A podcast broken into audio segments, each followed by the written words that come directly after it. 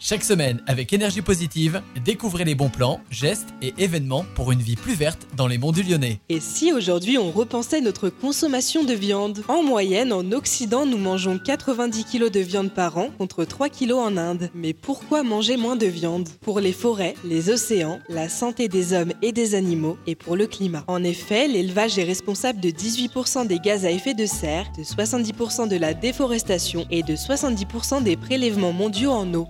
Ne faut qu'une tonne d'eau pour faire pousser un kilo de céréales, il en faut presque 16 tonnes pour un kilo de bœuf. Que ce soit d'un aspect nutritif, environnemental ou éthique, il est plus intéressant de manger moins de viande et d'en privilégier la qualité. L'élevage intensif ne respecte pas les animaux en tant qu'êtres vivants. Ils passent leur vie confinés et n'ont pas la place de se mouvoir. 60% des poules pondeuses et 95% des porcs n'ont pas accès à l'extérieur durant leur vie avant l'abattage. Imposer son refus de consommer de la viande provenant de ces élevages est une belle action qui permet d'agir pour le bien-être des animaux. En consommateur éclairé, le flexitarien par sa manière de s'alimenter limite son empreinte carbone, sa consommation de viande et de poisson, privilégie la qualité des produits et vérifie leur provenance. C'est l'occasion de bousculer nos idées reçues, de faire baisser les risques de maladies en se tournant vers une alimentation plus végétale. Bref, c'est excellent pour la santé. En 2018, 34% des personnes se déclaraient flexitariennes contre 25% en 2015. Cuisiner végétarien peut être débordant de créativité